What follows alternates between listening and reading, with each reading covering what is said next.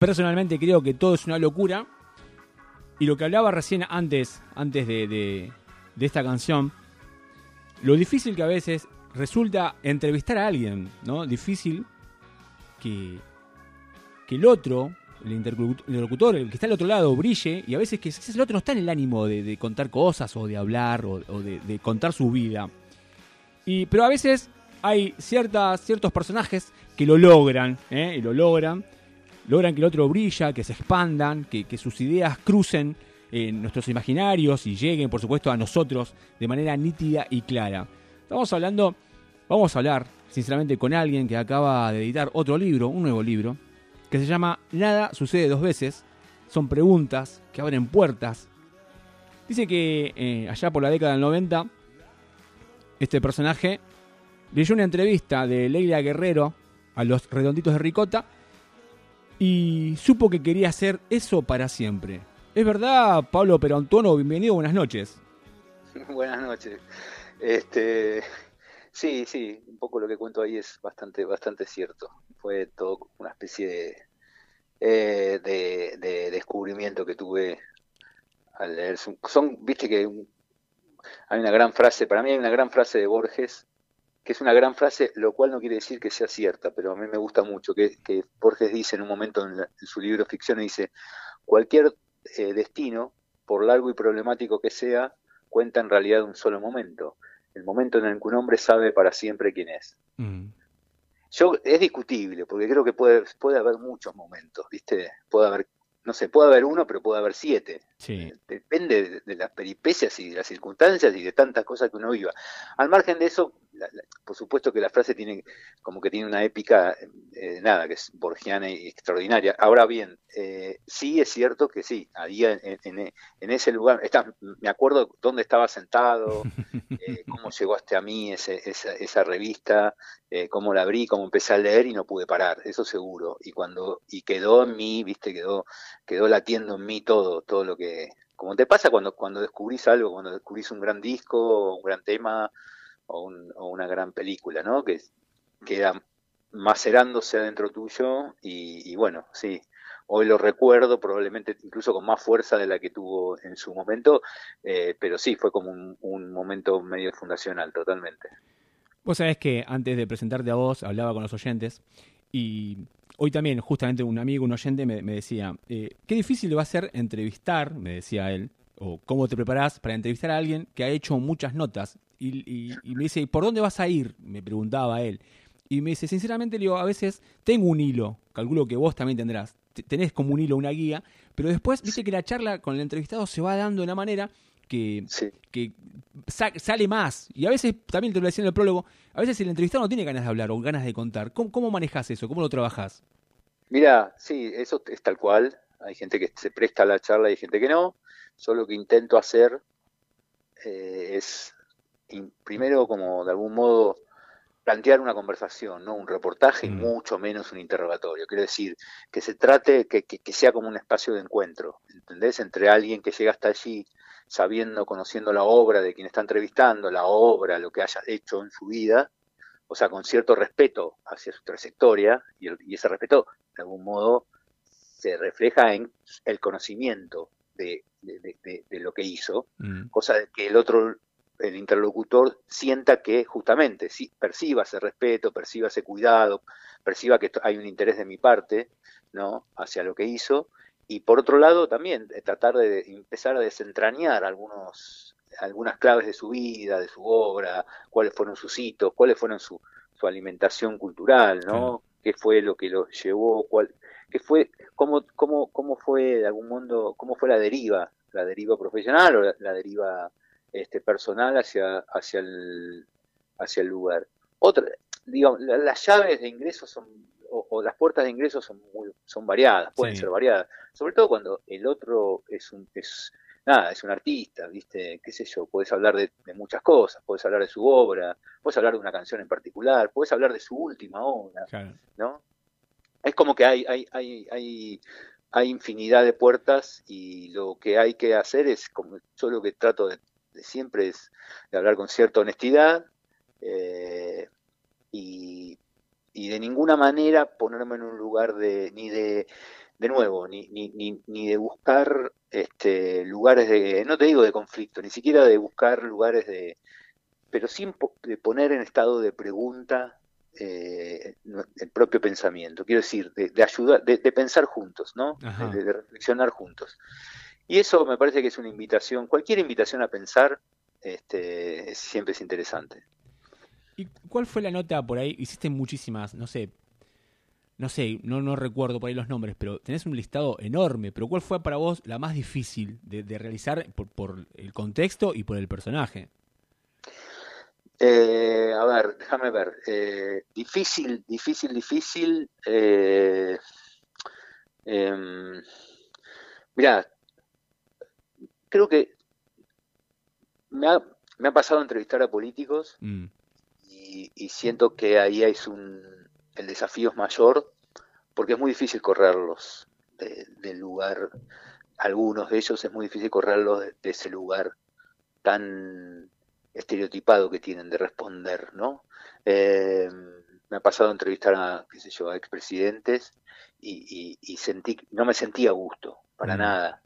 De hecho, hasta no me siento orgulloso de lo que, de lo que se generó ahí y, siento que, o sea, siendo sincero, tiene que haber con, como condiciones mínimamente eh, cómodas para que pueda fluir una entrevista. No es lo mismo que vos decís, vos, te sentás con alguien en el living de su casa, como me pasó con Calamaro, como me pasó con, qué sé yo, como me pasó con el Indio Solaria dentro de un hotel, como me puede pasar con, no sé, con otras personas, a estar en una rueda de prensa y te dicen, bueno, tenés 15 minutos. Por ejemplo, recuerdo que entrevistaba a Mario Vargas Llosa, ¿no? Sí. Todavía no era premio Nobel, pero ya era un gigante de la literatura, ¿no? Hacía rato que lo era. Y cuando entré, la, su jefa de prensa me dice, bueno, tenés 12 minutos para entrevistarlo. Te imaginarás que en 12 minutos cuánto podés hacer. aún así, te digo la verdad, e, ese, esa entrevista barra perfil por poco no entró en el libro, pero podía haber entrado. Quiero decir, también ahí hay todo un laburo mío de, eh, de mirada hacia el tipo y hacia su obra. Quiero decir, yo de algún modo me puedo recostar en esa, en esa especie de, de, prerrogativa que me tomo a mí mismo, que es, bueno, pude charlar 10 minutos. Otro ejemplo, ahora que ahora me acuerdo. Charlé con, por teléfono, con todas las dificultades que tiene el, caso, charlé con 10 eh, minutos por teléfono con Dave Gahan, mm. el cantante de Depeche Mode. Sí, sí. Y bueno, y es difícil. Imagínate entre, entre el, nada, eh, telefónicamente con alguien que a quien no estás viendo, en inglés, claro. a distancia, etcétera, y no son las mejores condiciones. La verdad, ¿para qué negarlo? No son las mejores condiciones. Eh, algún malentendido que siempre hay, etcétera, etcétera. Yo además no, soy bilingüe, hablo inglés, pero no soy bilingüe como, como creo que muy poca gente lo es.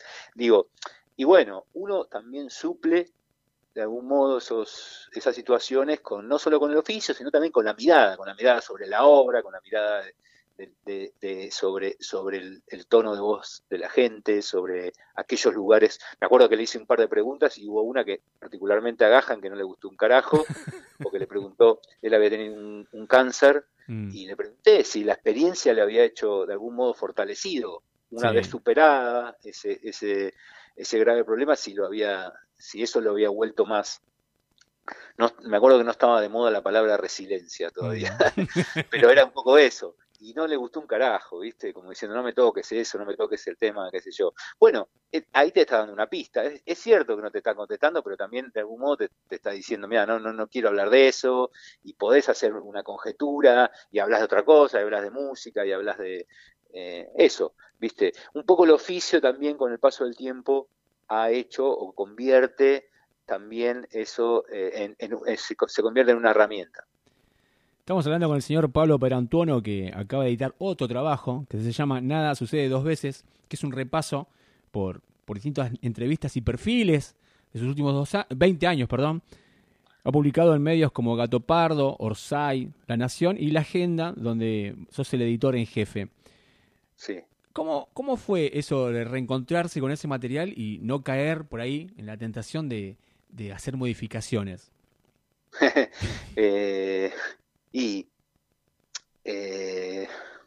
Mira, la verdad, casi todos los textos que aparecen yo los tenía presentes. Mm. supongo que porque, bueno, porque eran importantes para mí. Eh, en el, hubo casos, sí, tal como decís vos, hubo dos o tres casos puntuales en los que probablemente si tuviese que escribir lo mismo ahora, lo haría distinto. Mira. Porque pasó el tiempo, ¿viste? Por ejemplo, un caso muy concreto. Hay un perfil muy largo en entrevista a Guillermo Coppola. Y no es lo mismo entrevistar, no es lo mismo eh, hoy eh, cómo nos paramos los hombres ante casi todo el mundo, ante, digo, ante, la, ante el sistema, llamarlo como quieras, hoy que en el 2008 cuando hice la nota. O sea, probablemente no, no le haría la misma pregunta. Eh, quiero decir, hay un, teníamos un nivel de impunidad en algunas cuestiones, ¿viste? De que, de que se, hablábamos con cierto no, sé si desenfado es la palabra, demasiado liviana, pero algunas cuestiones, viste, que hoy está como el orto preguntarlas, o hablarlo, o reírte. De hecho, esa nota empieza con un chiste que me hace Coppola sobre las minas. Mirá. Es recontra, hoy es recontra, lo era en ese momento, pero la verdad, eso está bueno, ¿viste? En el sentido, admitirlo. Hoy somos más conscientes de, de, lo, de, lo que, de, de toda esa narrativa machista que está dando vuelta. En el 2008 no, o por lo menos yo no, creo que nadie, muy poca gente, muy pocos muy pocos chabones, ¿no? Claro. Entonces, de ninguna manera lo empezaría así, ese perfil. Seguro que no. O lo empezaría, eh, o por ahí hasta sería, no sé, si él, si él me hace ese chiste, diría, che, bueno, este tipo se quedó en el siglo XX, por, por decir algo, ¿se entiende? Sí, sí, sí. En ese momento yo lo festejé. y sí, sí. no solo eso, lo jerarquicé. Y sí, y, bueno, pero era lógico porque somos hijos de esa cultura. Y, y, también yo quería eso, respetarlo, dejarlo así, porque es testimonio de una época, ¿viste? Sí, de un momento. De un momento, exactamente. Entonces, bueno, este, no, sí, eh, eh, lo preferí como, un poco, este, preferí, y, me parece eh, respetar eso, respetarlo así, así también está reflejado ese momento. Cuando preparaba la nota me di cuenta que el Indio Solari te atraviesa tu carrera profesional. Dijiste que comenzaste leyendo una nota de él, lograste escribir un libro junto a Mariano del Mazo del Indio Solari, lograste entrevistarlo. Sí. Atraviesa tu vida profesional el, Indio. Sí, totalmente. Sí, sí, digamos, eh, justamente hay como tres momentos, tres hitos. Es uno, uno fundacional que está, como mm. dijiste vos, cuando yo me encuentro con ese con esa nota que da sobre, pero ese es verdad el indio, pero más que nada es el fenómeno ricotero que para mí me atraviesa, porque los fenómenos, a mí me interesan mucho los fenómenos populares, analizarlos, ¿viste? Porque nada, me, interesan.